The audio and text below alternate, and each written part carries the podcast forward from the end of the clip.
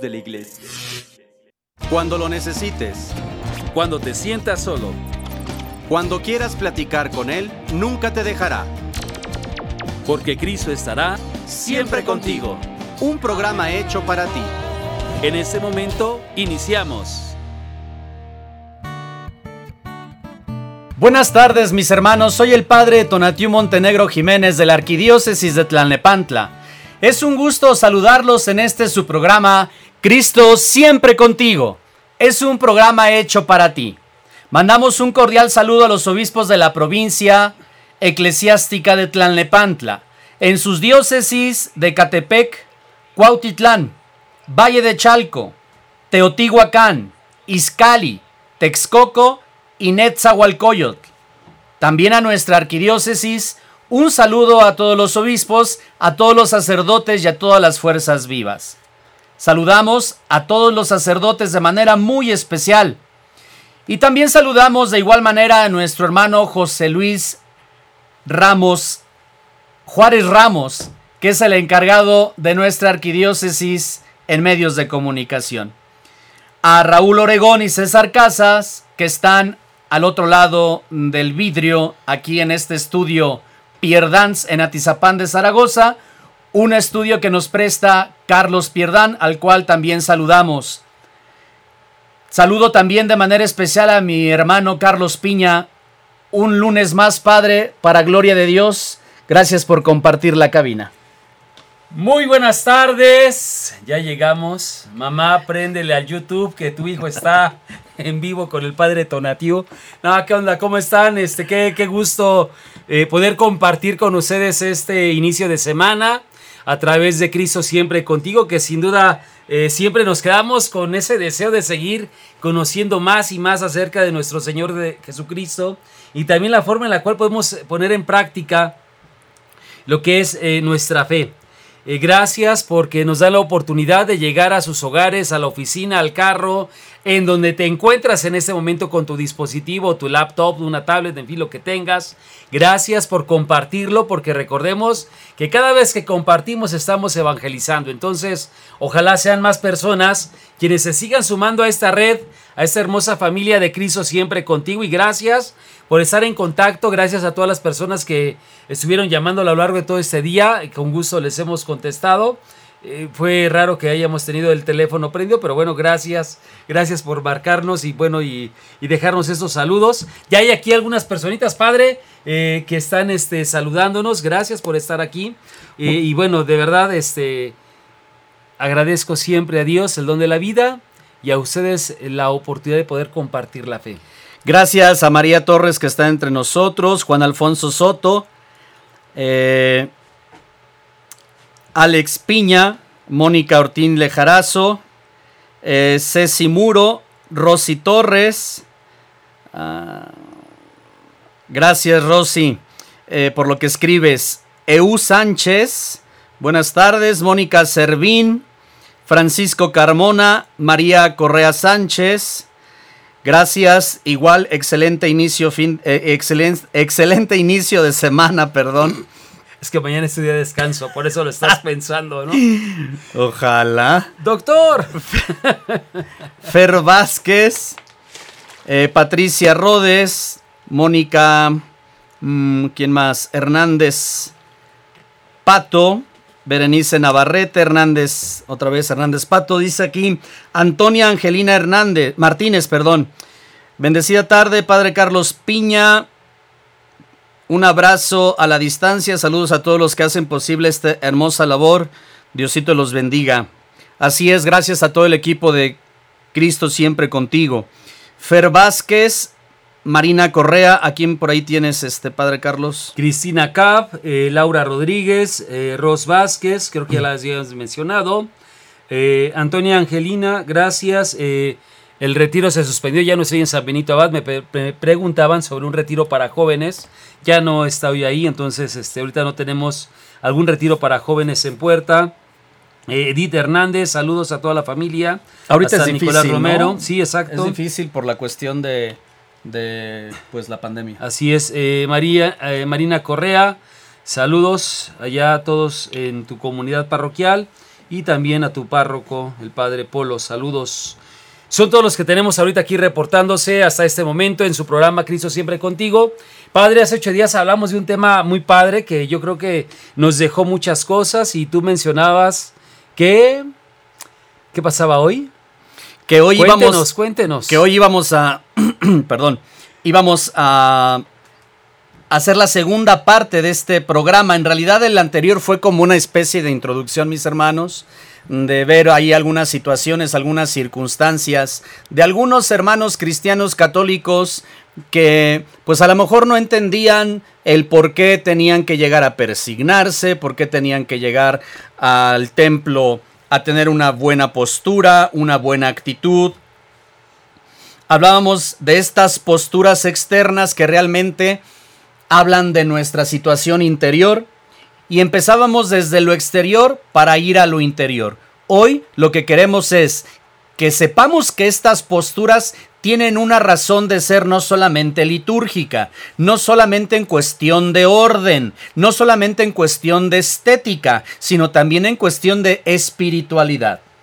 Y eso es padre porque cuando entiendes por qué te hincas, cuando entiendes por qué te persignas, cuando entiendes por qué respondes, cuando en realidad sabes por qué estás haciendo las cosas, entonces todo adquiere un sentido y lo haces precisamente con esa intención y no como quien solamente está haciendo este zumba, ¿no? Me paro, me hinco, me persigno, alabo, este me siento, ahora vámonos y adiós, ¿no? Y en algunos casos también aplaudir y este y alabar y bendecir al Señor, pero ¿por qué lo hago? Por eso este segundo programa quiere ser precisamente adentrarnos a esta situación de por qué hago las cosas que hago en misa o que tengo que hacer en misa. Porque pues a veces ni siquiera sabemos lo que hay que responder, ¿no? Así es, padre. Yo creo que cuando estamos en esa armonía eh, de lo que se está celebrando y lo que estamos viviendo en ese momento, y en comunión con todo lo que es eh, la iglesia, la comunidad de bautizados, es un momento de celebrar el misterio de Cristo. Y entonces el estar en acorde con todo ello, sabemos que la liturgia tiene también su, armonía, su ritmo. Y cuando alguien no está en, ese, en esa sintonía, obvio que se, ve diferente, ¿no?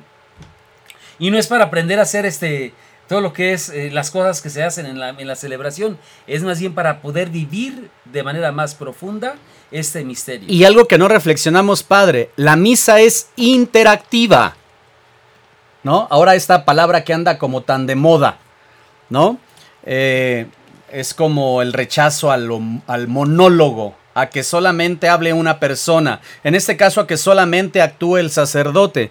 La iglesia siempre ha dispuesto que sea la misa interactiva. Por eso algunas cosas le corresponden a la comunidad decir y hacer y otras cosas le corresponde al sacerdote decir y hacer. Y cuando se va haciendo paulatinamente y se va haciendo una tras otra. Y cuando se va participando el sacerdote y la comunidad, la comunidad y el sacerdote, entonces la misa se convierte en interactiva. Por eso hay que enseñárselo a los adolescentes y a los jóvenes, para que no digan, ay, es que la misa siempre es aburrida, es que la misa siempre es la misma, es que la, misma, la, misa siempre dicen lo mismo. Quien dice eso, mis hermanos, entonces no está captando la riqueza de la liturgia, Padre. Así es. A mí me llama mucho la atención, recuerdo eh, dos monaguillos que tuve hace mucho tiempo, pero los niños más atentos a la celebración de la Eucaristía. Y cuando una vez se acercan y dicen es que nosotros queremos ayudar y verlos, no sé, a sus escasos cuatro o cinco años, con trabajo se asomaban así en, el altar.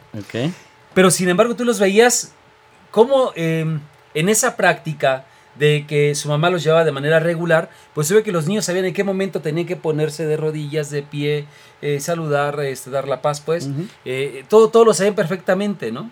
Y el estar al frente y, este, y saber que también ellos eran partícipes de esta celebración, era, era para mí algo eh, de mucha forma, bueno, para darle gloria a Dios, de ver a niños viviendo en una liturgia de una manera plena, ¿no? Y que transmiten también eso a otros niños y que dicen, bueno, si él está poniendo atención y está participando, yo también podría hacerlo. Claro. Entonces eso es algo muy, muy, muy padre, ¿no? Que yo lo descubría con ellos. Por eso en el, en el programa anterior hablábamos sobre cómo dignificar el domingo, cómo vivir plenamente el domingo, una verdadera fiesta. Y veíamos eh, y reflexionábamos sobre a quién es a quien vamos a ver, a quién es a quien vamos a celebrar y de qué forma se puede celebrar. Incluso hablábamos sobre cómo vestir, ¿verdad? Y no hablábamos incluso de un uniforme ni mucho menos, sino una vestimenta con dignidad una vestimenta sabiendo que a quien voy a encontrarme es al Rey de Reyes, al Señor de Señores, a mi Dios, a mi papá. Por lo tanto, cuando una persona es importante para mí, pues obviamente trato de estar lo más presentable ante él. Por eso, eh, me gustaría que con nuestra mente pudiésemos ir recapitulando cuando llegamos al templo. Sabemos que la primer postura para llegar al templo es arrodillarme. ¿Tú cómo llegas al templo, mi hermana? ¿Llegas como si fuera una bodega? ¿Como si fuera el cine o un teatro? ¿O realmente te estás dando cuenta y caes a la cuenta y haces conciencia que llegas a un templo consagrado, a la casa de Dios, a la casa de tus hermanos, de los bautizados. Y por eso nos tenemos que arrodillar si es que realmente sabemos y hacemos conciencia de dónde estamos llegando. Para que posteriormente, Padre Carlos, podamos persignarnos y poner toda nuestra mente, todas nuestras palabras, todos nuestros sentimientos y toda nuestra persona frente a aquel que sabemos que nos ama, a este Dios que está en la forma consagrada en el sagrario, con toda su divinidad. Y me pongo frente a Él, y frente a Él pongo, insisto, toda mi mente, todas mis palabras, todos mis sentimientos, mis pasiones, todo mi ser frente a Dios. Por eso adquiere razón de ser que yo me hinco cuando llego y me persigno, Padre. Así es, y algo que te invito a que identifiques inmediatamente cuando llegues a tu parroquia, ¿dónde está el sagrario? ¿no? ¿Qué es el sagrario, Padre? Te van a decir. No, yo creo que todos sabemos que es el sagrario, ¿no? Es el lugar donde está Jesús Eucaristía en la reserva. Eh, porque es ahí donde tenemos también que tener la oportunidad de ir a saludar a Jesús. A veces llegamos, saludamos a los de adelante, a los de atrás, en fin, todo esto, pero nos olvidamos a veces de ir al lugar principal para saludar a Jesús. Date esa oportunidad de estar eh, en contacto con Cristo. Entonces, búscalo, haz tu oración, llega a lo mejor unos 2, 3, 5, 10 minutos, 20, lo que tu tiempo te lo permita, para estar frente a Jesús Eucaristía. Lo que decíamos hace ocho días, ¿no? Ir con tiempo. Escucho la primer campanada, dejo de las cosas que tengo que hacer.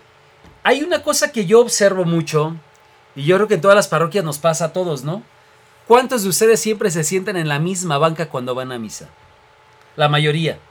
Ocupamos el mismo lugar. Y cuando alguien llega y ocupa tu lugar, llega la señora y se le queda viendo a los otros así como que este es mi lugar, es mi Tengo derecho de apartado. Nadie se puede nadie se puede sentar aquí y a veces actuamos de una manera anticristiana con los demás. Claro. Yo creo que también es otra, no está escrito dentro de lo que son las posturas, pero sin embargo la postura interna de saber que es una congregación de hermanos en torno a Jesucristo frente a nuestro Señor, pues obvio que también tenemos que tener esa actitud de ser fraternos, llegar con una cara de alegría, de gozo, porque es una fiesta la que vamos a celebrar. Entonces, a pesar de esas dificultades que estás pasando, llega con esa alegría porque es a Cristo con quien te vas a encontrar. Es Dios quien te va a hablar a través de su palabra.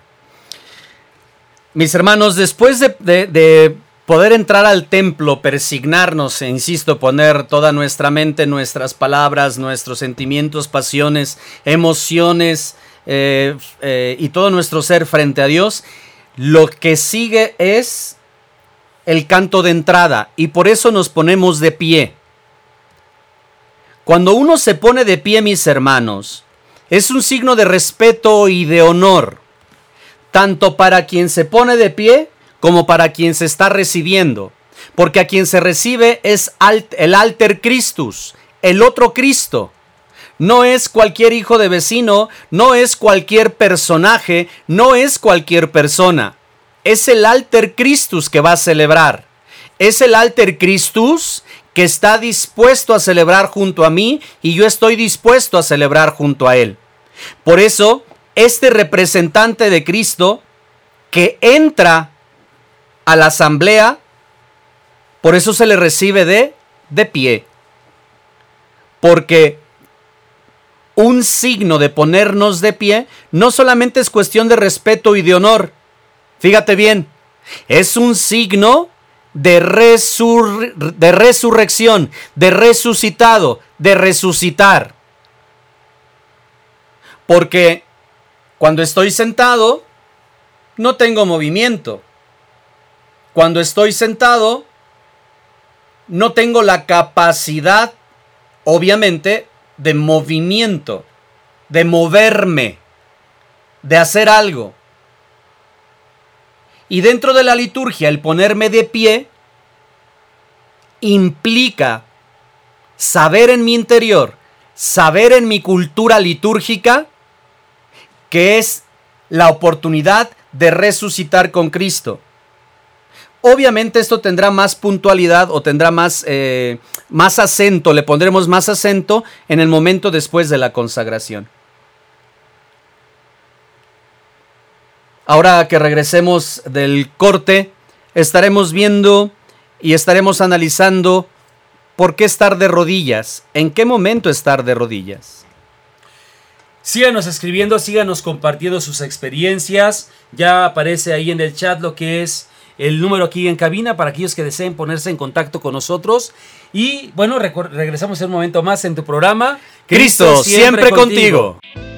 Ya estamos de vuelta. Continúa en Cristo siempre contigo.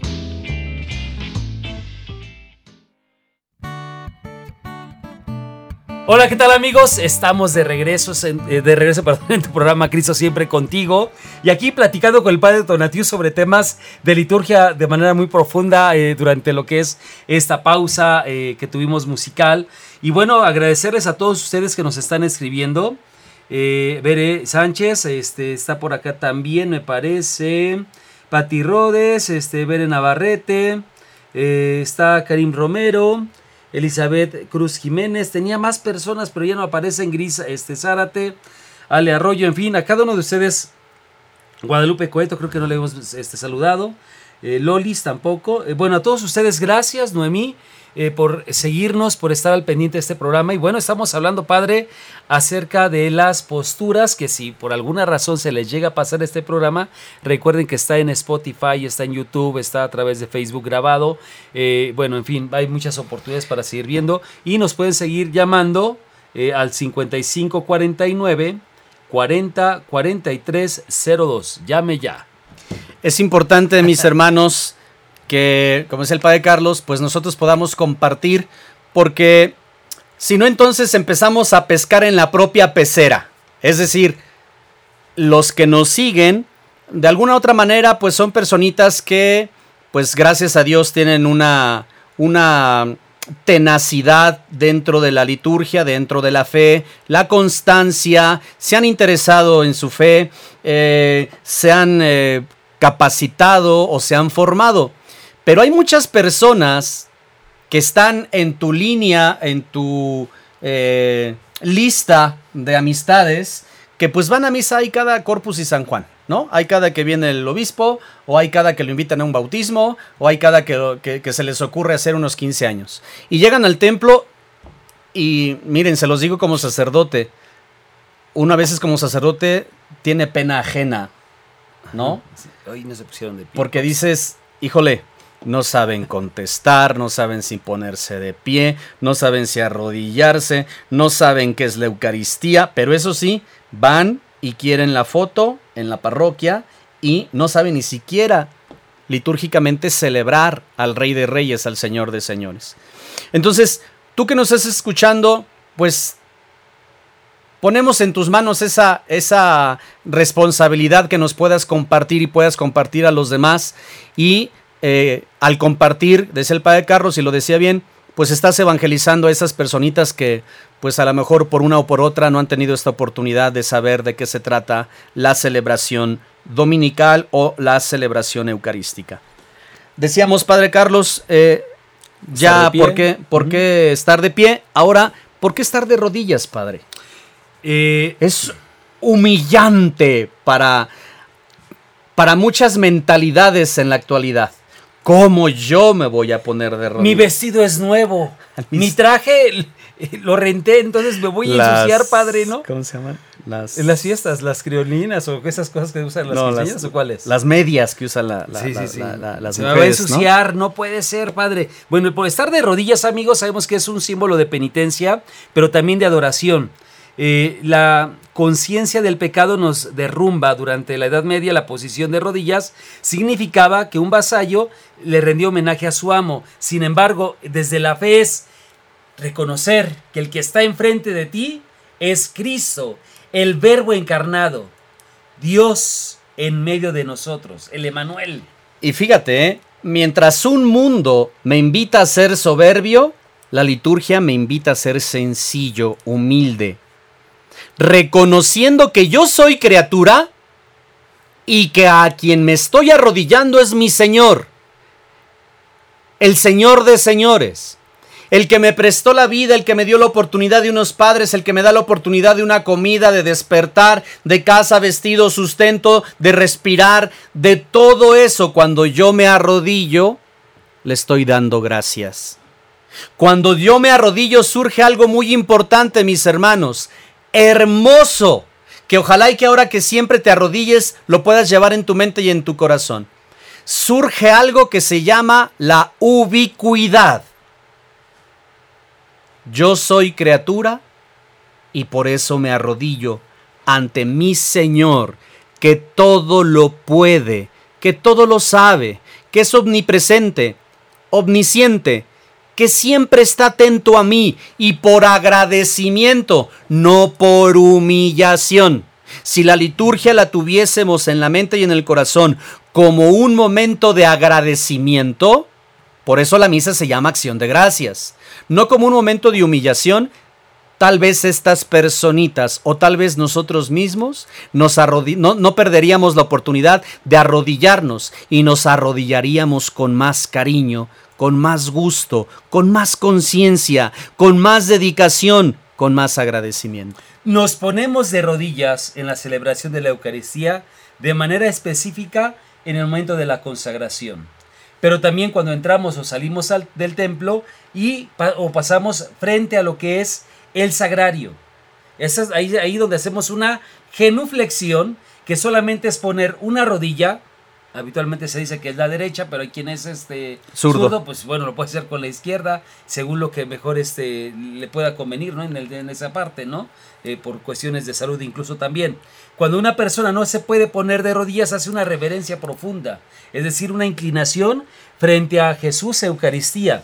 Ya lo que tenemos que entender, hermanos, que a veces también nos sucede es cuando alguien llega y se pone de rodillas frente a una imagen, ¿no? A mí me pasaba mucho esta parte de que se hace la consagración, llegaba alguien y se ponía de rodillas frente a San Judas Tadeo.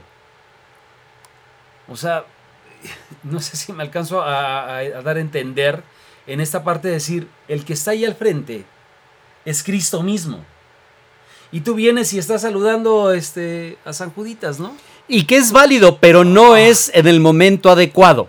Sí, ¿No? y rompe con todo eso. O está, está la celebración de la misa Eh, y nada más ahí, Claro. en la imagen. Claro.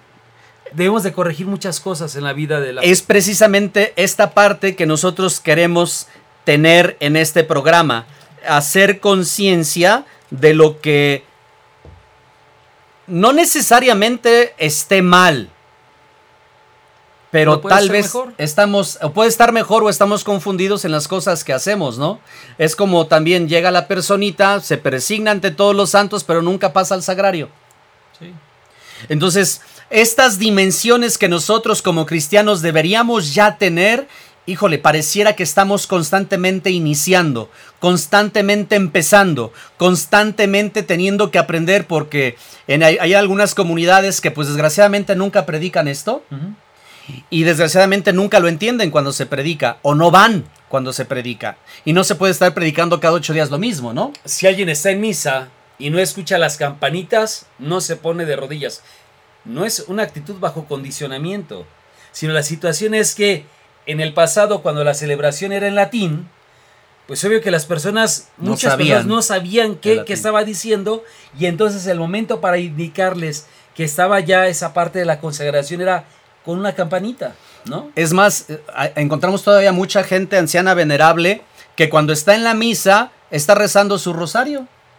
Aunque ahora ya es en, en lengua vernácula, ya es en, en español. Este, y está rezando su rosario sin importar qué es lo que está diciendo el cura. Pero cuando llega el momento de la campanita y está el momento de la consagración, la gente deja de hacer su rosario y se hinca. Termina la consagración y vuelven al rosario. Porque era esta parte que tú dices. Como no sabían latín, el padre solamente hablaba en latín y decía la misa en latín. Y llega- llegaba el momento en que pues era la consagración, tocaban la campanita y es lo, lo- lo que tú nos estás O diciendo. de personas que se predisponen y dicen, bueno, ya que pasó el cantito del santo, entonces ya hay que ponerse de rodillas, pero se te ocurre poner otra plegaria eucarística, ¿no? La Y- plegaria eucarística, mis hermanos, es parte de la, La el- consagración. es parte de eh, las, perdón, eh, forma parte de las partes de la misa. Y esas, esas, esas partes de la misa las vamos a retomar en otro programa, ¿verdad? Pero esta parte que dice el Padre son cuatro plegarias eucarísticas. ¿Cuatro? Bueno, las primeras Las cuatro. y primeras luego cuatro. Reconciliación y luego diferentes Exacto. necesidades y más aparte de las de niños. Hay unas, la, la uno, por ejemplo, es muy larga. La dos es la más corta.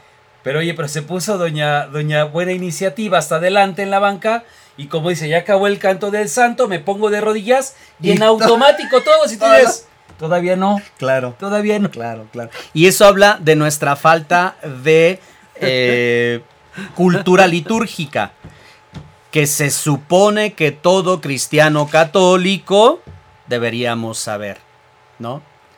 Por ejemplo, hace ocho días hacíamos la, la pregunta, y no se me olvida, hace ocho días hacíamos la pregunta de ¿a quién le tengo que hacer reverencia cuando paso, sobre todo los equipos de liturgia, cuando paso entre el altar y el sacerdote?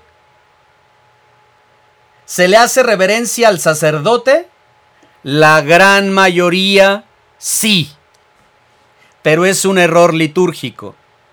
A quien se le tiene que hacer reverencia es al altar, aunque le des la espalda al celebrante.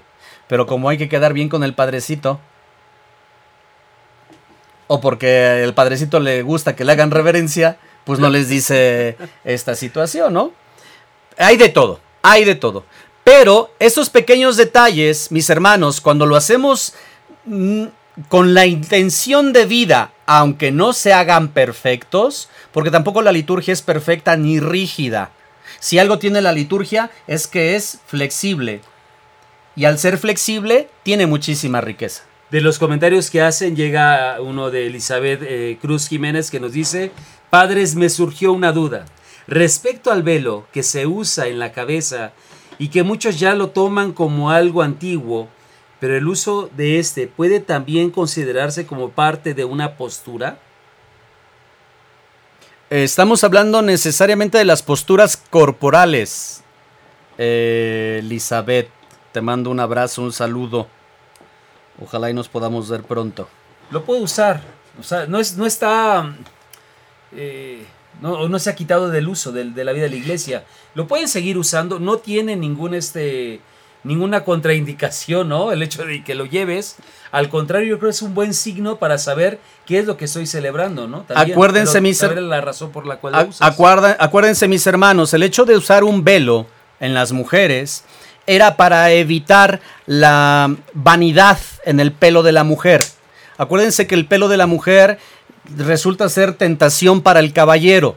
Porque hay personitas que tienen hermosas cabelleras y de ahí empieza la sensualidad. Obviamente situaciones que pues en cuestión de virtud no se tienen que tomar en cuenta en, bueno, mejor dicho, se tienen que sublimar para tener la virtud de la castidad, de la pureza, etcétera, etcétera.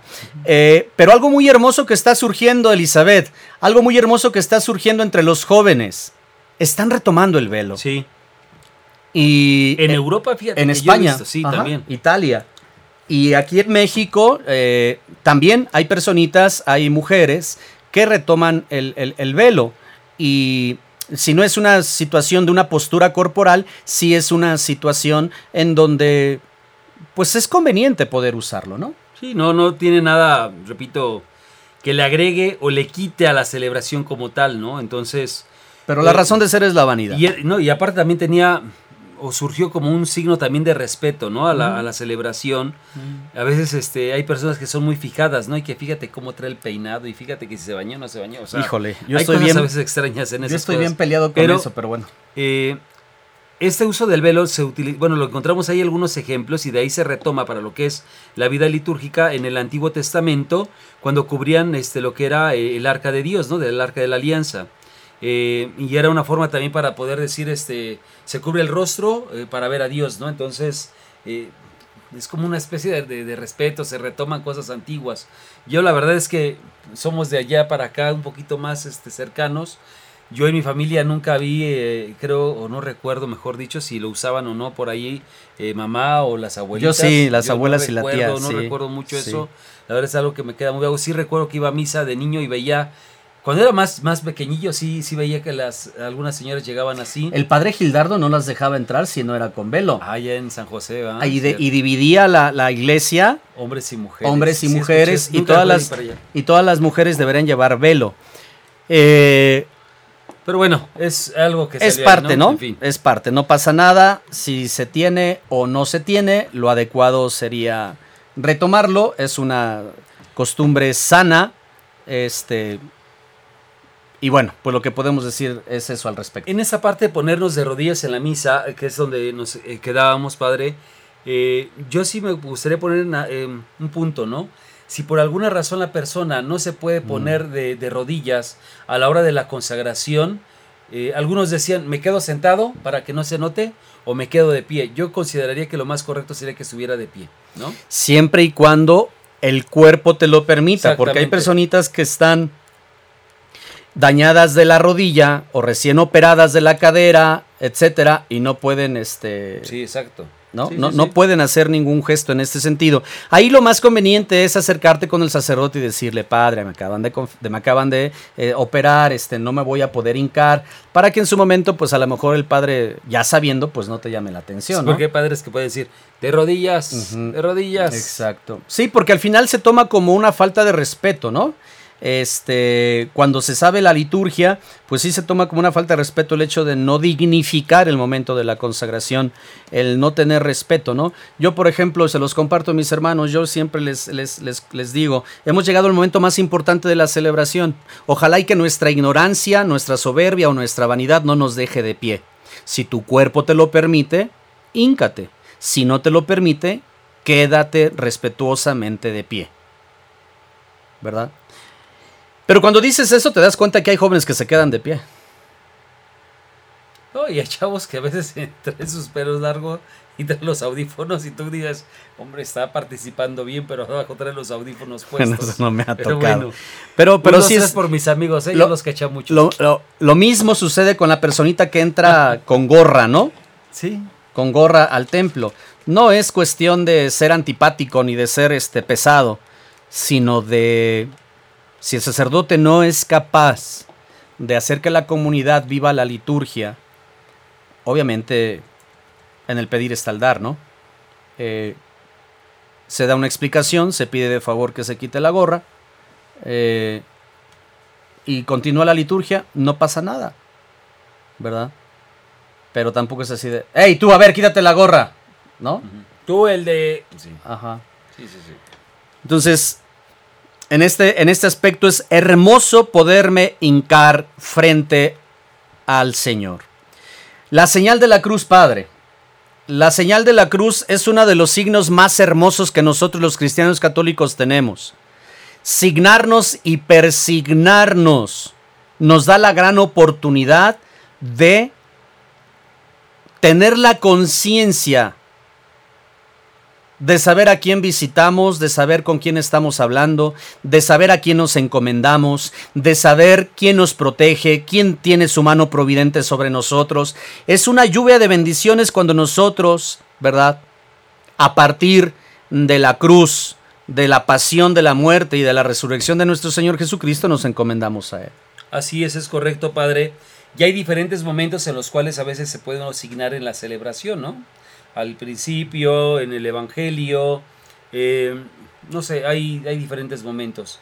Qué importante es que lo hagamos de manera consciente, no solamente de manera repetitiva, ¿no? Porque a veces lo hacemos, eh, sí, en automático. Como el Padre Nuestro, ¿no? Sí, eh, pero cuando somos conscientes de lo que tiene, pues cada signo, lo que estamos diciendo, híjole, yo creo que nos va comunicando más y nos va conectando más en esta parte de nuestra relación con Dios, ¿no? Porque, no sé, cuando empezamos el día, sé que estamos hablando de la celebración de la misa. De la, de, pero en automático alguien dice, ay ya, pero a ver, ¿fuiste consciente de lo que hiciste? Se hizo el intento y Dios escucha intentos, lo dijo este Martín Valverde hace mucho tiempo, está bien, pero... Pero, Martín Valverde no es la palabra de Dios. Sí, sí, o sea, si soy consciente... No es dogma de fe. Si soy consciente de lo que estoy haciendo, de lo que estoy diciendo, y me doy esa oportunidad, es como cuando estás dormido, ¿no?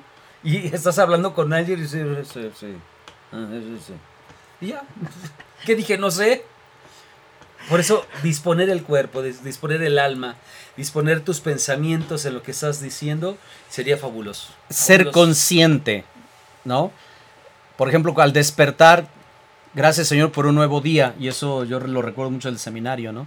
Al momento de los alimentos, también persignarte y darle gracias al Señor por los alimentos, porque no es una obligación que estén en nuestra mesa, ni es, ni es algo que nosotros merezcamos, es por pura misericordia de Dios. Al terminar el día, Señor, en tus manos encomiendo mi espíritu, pues igual y me toca hoy dormido, ¿no? En la semana tuve ahí una noticia pues dolorosa de una persona de la antigua comunidad. Pues que se acostó y pum, se quedó dormida.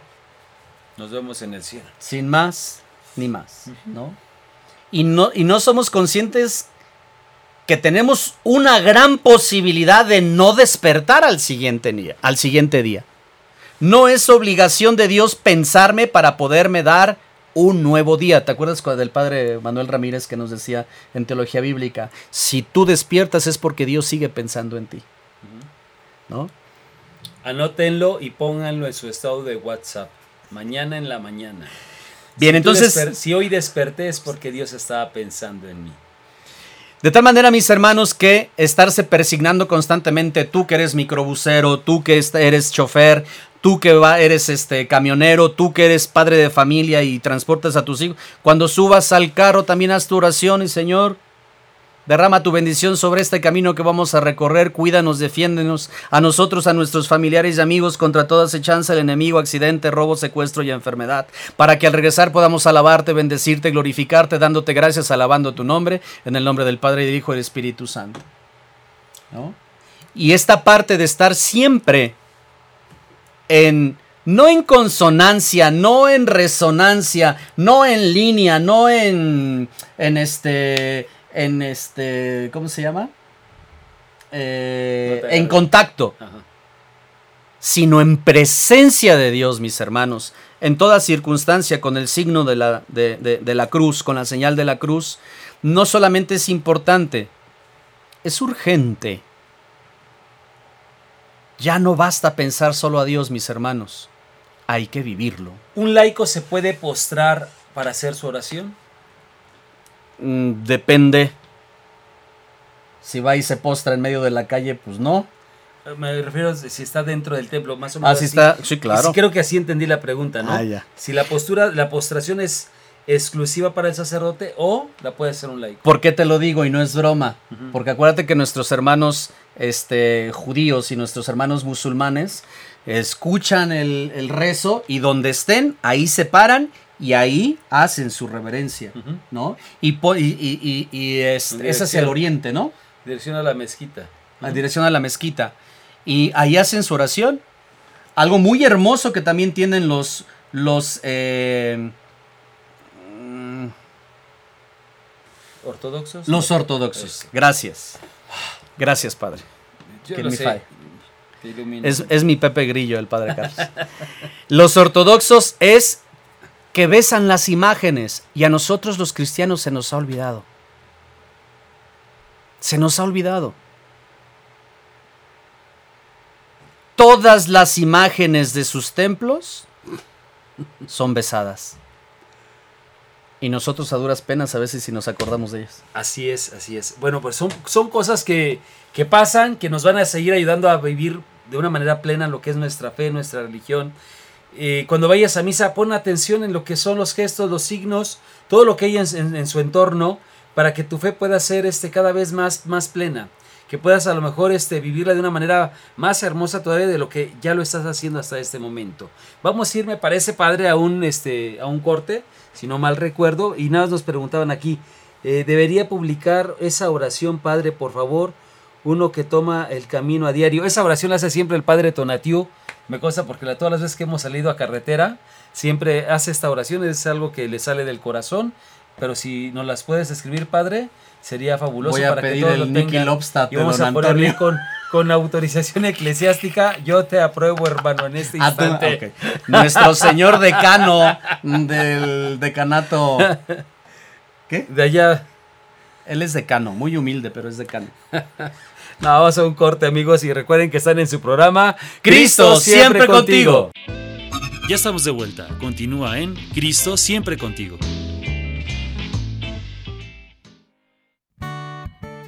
Hola, ¿qué tal amigos? ¿Cómo están? Sí, ya vamos apenas a golpear el pecho, decía el padre Tonatiu. Gracias a todos los que nos están escribiendo. Yuriko, ¿no te has reportado qué onda? ¿Estás ahí o no? Manifiéstate desde allá, desde la oficina parroquial. Está por acá Dulce Mota. Gracias, ya me estaba espantando. Dije, no, no vino. Dice que se le hizo tarde, que se le hizo de noche. Ah, ok. ¿A quién? ¿A Yuriko o a Dulce? Am, am, am, ya se me perdió aquí. Ahorita te digo. Preguntan cuál es la postura correcta cuando se está rezando el Padre Nuestro. Manos juntas. Aun cuando a veces los padres, eh, por el tema emocional o como signo, dicen levanten sus manos y todo lo demás, la postura correcta, perdón padres, pero la postura correcta es con las manos juntas, eh, en esta posición. Así es como rezamos el Padre Nuestro. La liturgia marca eso. Acuérdense que el Evangelio nos, nos nos manda vivir el espíritu de la ley. No la ley por la ley. Y entonces la liturgia de, de repente en algunas comunidades se convierte en ley por ley. De tal manera que si aquel, como dice el padre Carlos, aquella persona va de primera instancia a ese lugar y hace este gesto con las manos abiertas y hace el Padre Nuestro, todo mundo lo voltea a ver mal. Eh, no está mal con las manos abiertas, pero no es lo adecuado. Pero tampoco es pecado. Porque muchos lo hacen con, los con las manos aquí en el pecho, pero ni siquiera saben lo que están diciendo. Sí. El Padre Nuestro lo hacen muy rápido. Ni siquiera meditan sobre la primera palabra. Y entonces nos convertimos en fariseos. Yo creo que eso que, que- que- que hablábamos hace ratito, eh, eso hay que cuidarlo. Todo lo externo habla de nuestro interior. Y todo nuestro interior lo reflejamos en el ámbito corporal. Entonces, la liturgia nos dice las manos aquí, pero el corazón también hay que ponerlo. ¿Mande? el corazón va abierto. A veces, eh, en algunos lugares les han enseñado a algunos decir, para pedir el pan hay que abrir las manos, ¿no? Y decir, dame. Entonces, por eso tenemos que levantar las manos. Sin embargo, el hecho de tener las manos aquí es un tema de recogimiento. El sacerdote es una oración. oración sacerdotal y el pueblo, junto con el sacerdote, recitamos juntos el Padre Nuestro y el sacerdote es el que está elevando esa plegaria también junto con ustedes como comunidad y eleva esta, esta oración al Padre. Entonces, si tú haces esto, no, estás, no es que no estés pidiéndole a Dios, claro que lo estás haciendo, es el corazón el que está abierto. Pero podemos caer en esa parte, ¿no? De, de, de tener esa actitud farisaica de si es así o no es así, y si lo hice y no lo hice, entonces tú las traes y entonces ya estás mal y todo lo demás. Entonces, sí estamos en ese límite, ¿no? En temas de liturgia a veces puede pasar así. Sí. Que es más fácil negociar con un terrorista que con un liturgo, ¿no? Dice el Dice, Santo pero Padre. yo no sé de esas cosas, Eso lo dijo el no Santo Padre. Eso lo Sí. dijo el Santo Padre, literal. Sí, pero bueno, ojalá este, nuestros hermanos liturgos de la diócesis No se enojen pues con también, nosotros. no, sí, eh, estamos hablando, dialogando, tratando de compartir, esperemos las dudas no sean más amplias, Padre. Todo lo que estamos nos- diciendo, mis hermanos, es con la intención Ay, se movió la cámara, creo. ¿Qué pasó? Pobrecita. A ver. A ver, sigue, usted sigue hablando. Coméntale, sí, claro. Se cayó el Raúl. teléfono. Sí, claro. Síguele tú, todos modos, Ok. ¿lo están escuchando? Este. Síguele, síguele. ¿te Es que están escuchando? ¿qué, está- qué estaba diciendo. Acerca de lo que son las posturas, para que vean el piso, hermanos, es hermoso. es una imagen aquí bella. Es que tenemos un brazo estabilizador, es electrónico, y entonces este mueve todo eso. Pero ya está aquí arreglado. Ah, alguien nos movió el teléfono. bueno, el chiste, Adelante, mis hermanos, adelante. es que lo importante es que todo lo que hagamos en la liturgia lo hagamos con intención litúrgica, con la intención de adorar a Dios y de orar frente a Dios. Por eso el sacerdote abre sus manos, como decía el padre Carlos, abre sus manos para recibir la oración de toda la comunidad y presentarla en el altar. Por eso tiene razón de ser lo que se nos dice, las manos van en recogimiento de oración en el momento del Padre Nuestro. Ahora, Padre, en cuestión de golpear el pecho, esa burla que tanto nos hacen los protestantes o la familia o quien no sabe de liturgia. Ay, ¿a qué vas a misa? ¿A golpearte pe- el pecho? Ay, ¿a qué vas a misa? Este, ¿de qué te sirve ir a golpearte el pecho si no cambias? Golpear el pecho, mis hermanos, durante el rezo de yo confieso, es la acción de golpear nuestro, nuestro pecho en el momento de formular las palabras por mi culpa. Es, es, es un acto de sencillez, es un acto de humildad, mis hermanos. Es un acto que necesita el corazón para que no sea ensoberbecido por los halagos de tal, por los halagos de fulanito de tal, de la novia, del papá, por la, por el propia, la propia autoestima que está por los cielos. El corazón necesita que le recuerden o necesitamos que, no- que nosotros mismos nos recordemos que tenemos culpas. No es cuestión de sadomasoquismo como muchos lo quieren presentar. No es cuestión de que te avientes el pecado o de que te inventes pecados para sentirte mal. Es un acto de sencillez, un acto de recta intención, es un acto de humildad de poder decirle al Señor, Señor, te he ofendido por mi culpa, por mi culpa, por mi gran culpa. Perdón. Y al reconocer esto salimos fortalecidos, mis hermanos.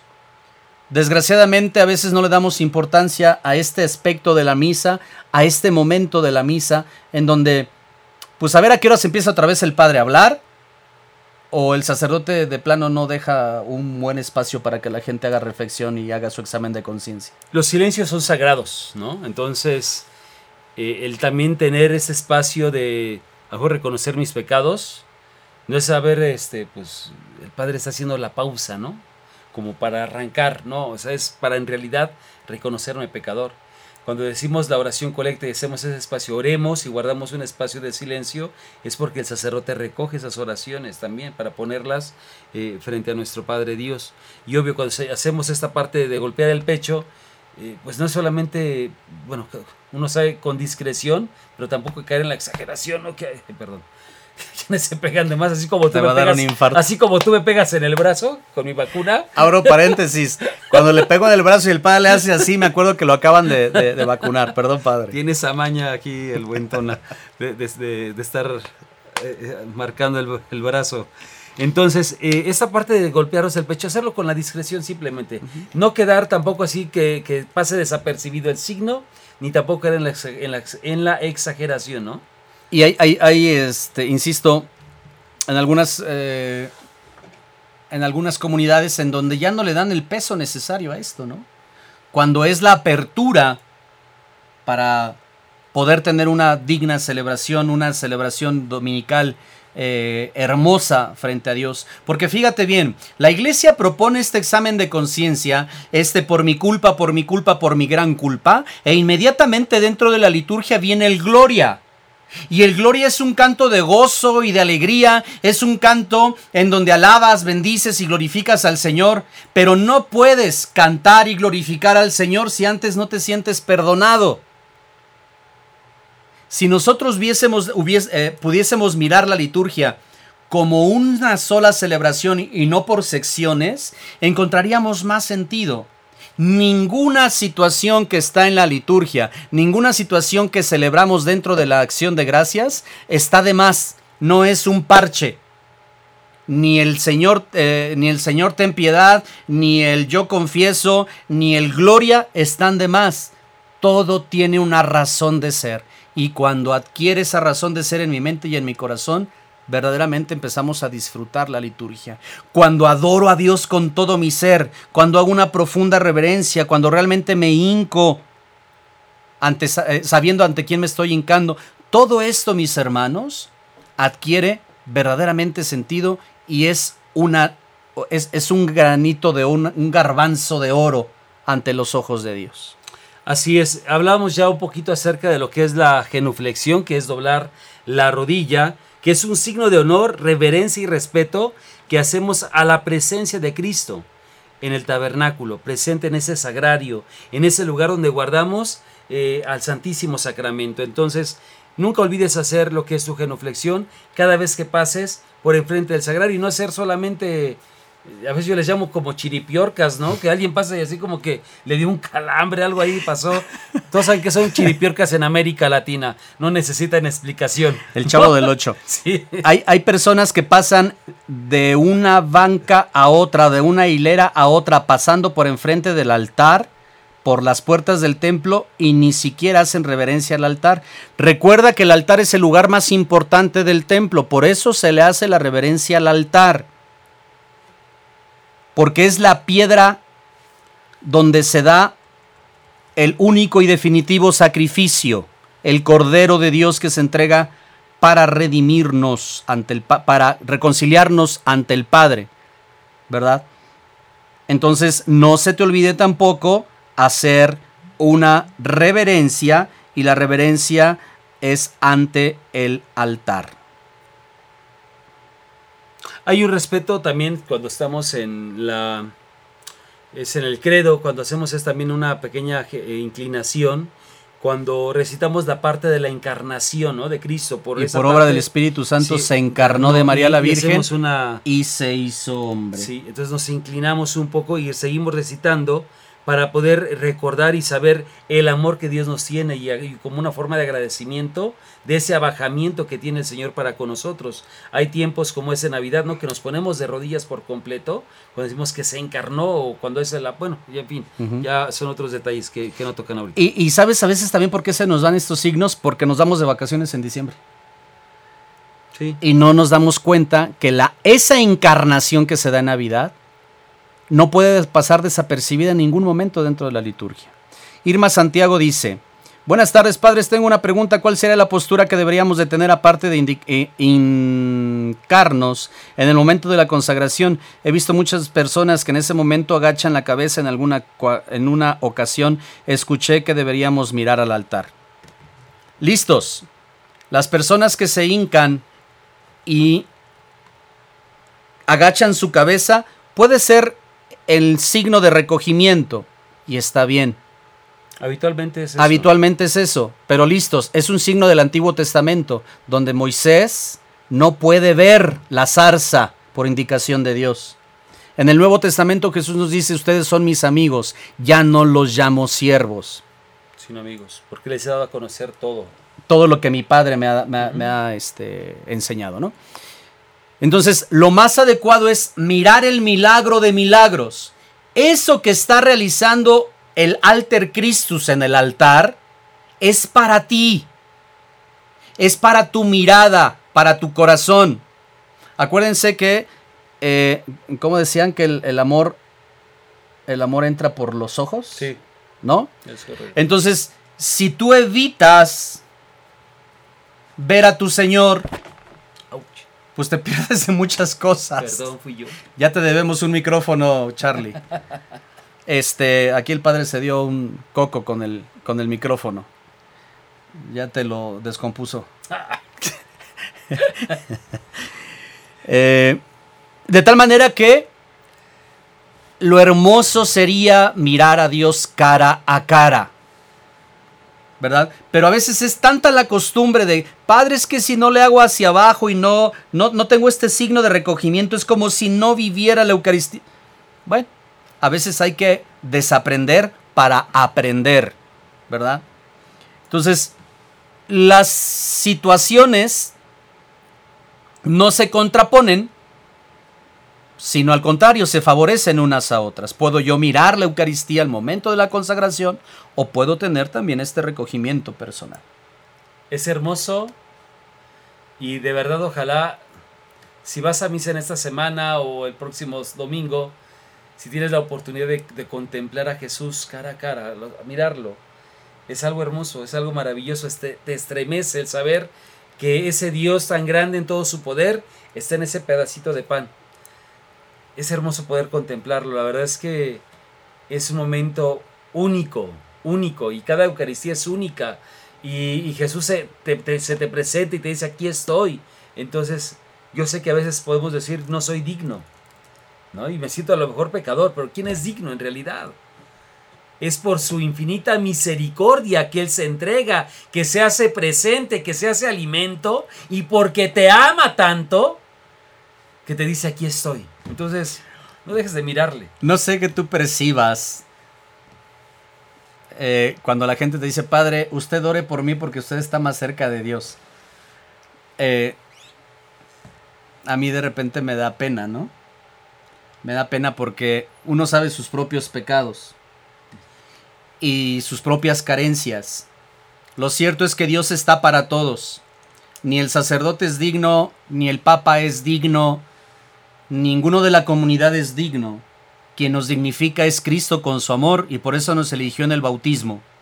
Y por eso lo que nosotros pudiésemos llegar a hacer dentro de la liturgia es ínfimo, o dentro de nuestra vida es ínfimo para poder agradecerle al Señor su amor, su, su ternura, su misericordia, su comprensión, su paciencia santa con tal de que nos convirtamos, su insistencia por salvarnos ante nuestra insistencia por condenarnos. Por eso mirar la liturgia como la iglesia nos lo indica, pues es uno de los caminos más seguros para poder adorar, bendecir y glorificar al Señor de manera concreta, de manera eh, fehaciente, eh, sin ningún titubeo y de forma segura. ¿eh? Padre, nuevamente no vamos a terminar el tema.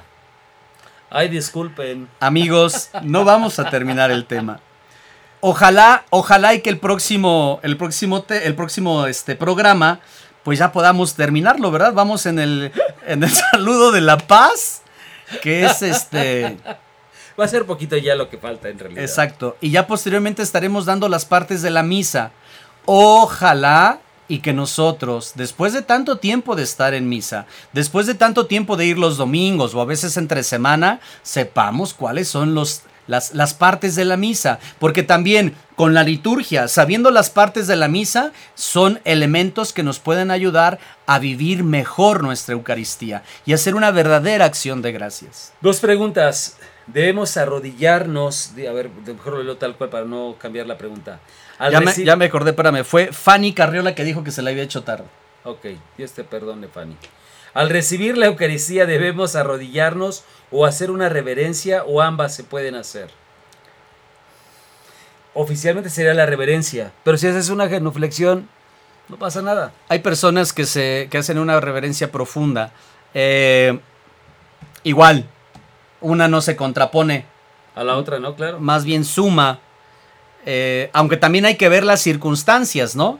Porque hay personas que, hace- que se arrodillan y no se dan cuenta del tumulto de personas que viene atrás, ¿no? Y, se tardan mucho para recibir la comunión.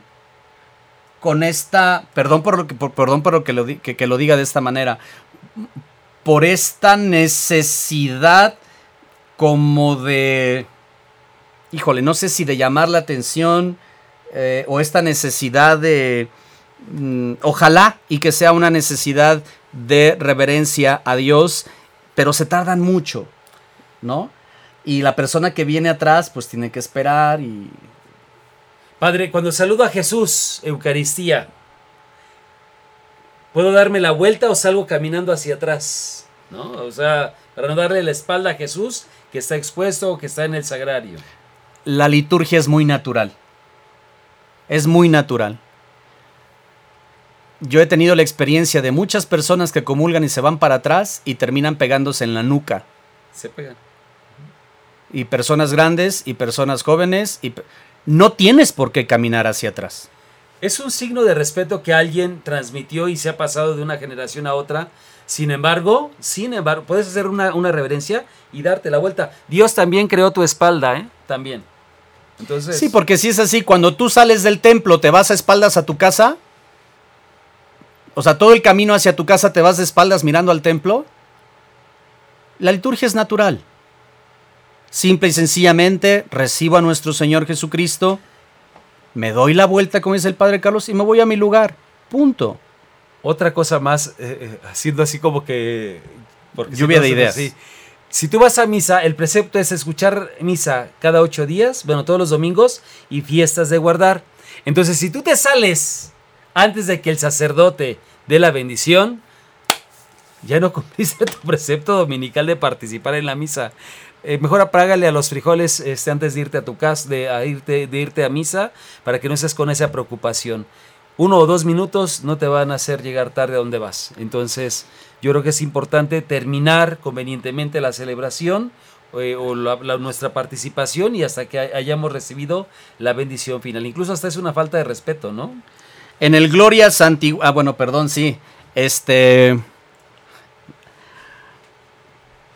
¿De qué- Perdón, ¿qué dijiste ahorita? Ah, de, de no irse antes Ah, de la bendición. por la- Listos. Tanto es... im- Y es lo que vamos a ver en las partes de la misa. Cuando, ¿Cuándo empieza la misa? Cuando el sacerdote dice en el nombre del Padre y del Hijo y del Espíritu Santo. ¿Cuándo termina la misa? Cuando el Padre dice, pueden irse en paz. Si tú te quieres, si tú quieres llegar después deliberadamente y te quieres ir des- antes deliberadamente, entonces mejor no vayas porque ya le estás pichicateando al Señor. Y si le pichicateas al Señor el tiempo, pues entonces no estamos hablando de una verdadera cristiana, de un verdadero cristiano. He dicho, Muy bien, Padre Tonatiu. ¿Cómo Ok. vamos en tiempo, Raulito? Héctor Hernández, ¿en el Gloria santiguarse es correcto o solo hacer una pequeña inclinación en la cabeza? ¿O cuál es la postura en el Gloria? Entiendo cuando hacemos gloria al Padre y al Hijo y al Espíritu Ah, Santo. yo como pensé que en el canto del siglos Gloria. siglos, amén. Creo que, bueno, lo más Ah, correcto, cuando estás es- en una, no sé, o estás haciendo las exequias, ¿no? Que es cuando es más común, es gloria al Padre y al Hijo y al Espíritu Santo, todos en automático. Cuando escuchamos a la Trinidad nos antiguamos. Pero cuando estamos recitando el gloria, gloria al Padre y al Hijo y al Espíritu Santo, se hace una pequeña Genuflexión. reverencia. Mar- Reverencia. Maris- ah, perdón, reverencia. Marisela Castillo. Eh, Entonces, cuando cruzamos los brazos, ¿es malo? No, o sea, tampoco Dios te, se enoja por eso. O sea, es una postura. Para salir del lugar donde está expuesto el Santísimo, se debe de retirar de personas. Esto hace ya. sí. Ok. Raúl, tranquilo. O, o, este, no nos presiones. Al recibir la Eucaristía debemos de arrodillarnos, ya lo, de- ya lo dijimos. En alguna ocasión mi hijo me dijo que vio la cara de Jesús después de la consagración. Se han visto tantas cosas, mis hermanos. El padre Carlos ha sido testigo de, de- de- de muchos testimonios y un servidor también.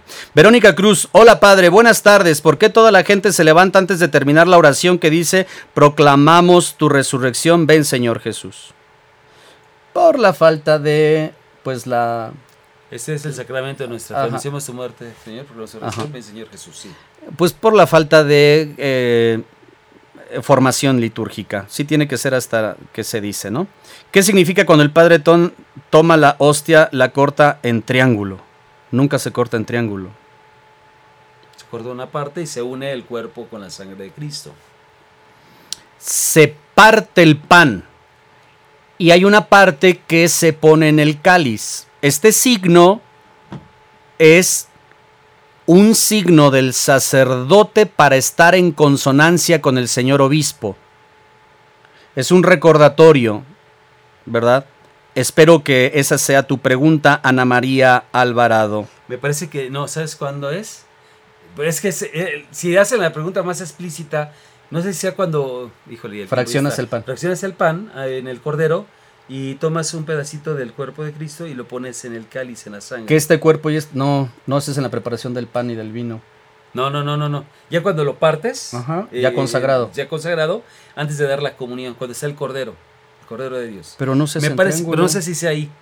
Es- Ojalá, Ana María Alvarado, nos puedas este, llamar o nos puedas especificar para que nuestras mentes no vuelen. Ya sé, güey. Bueno, en fin, bueno amigos, estamos llegando al final de su programa de Cristo siempre contigo. Gracias por estar con nosotros. Llegaron las preguntas todas. Al pero- final. Al final, pero en rajatabla. Y no nos va a dar tiempo ya a contestar todos. Gracias. Estaremos en contacto. Y bueno, padre, no sé si tengas algo más que decir. Que Pues sí. Raúl Ya nos dice, Muchas preguntas, pero Raúl, ay Raúl, ya es hora. ay Raúl. El tiempo cuesta, amigo. Gracias, Padre Carlos, por compartir. Gracias a nuestro equipo en cabina. Que Dios les pague siempre su generosidad y la presión que meten a nuestro ser. Ese fue su programa. Cristo, siempre contigo. Hasta la próxima. Hasta pronto, Dios los bendiga. Compartan.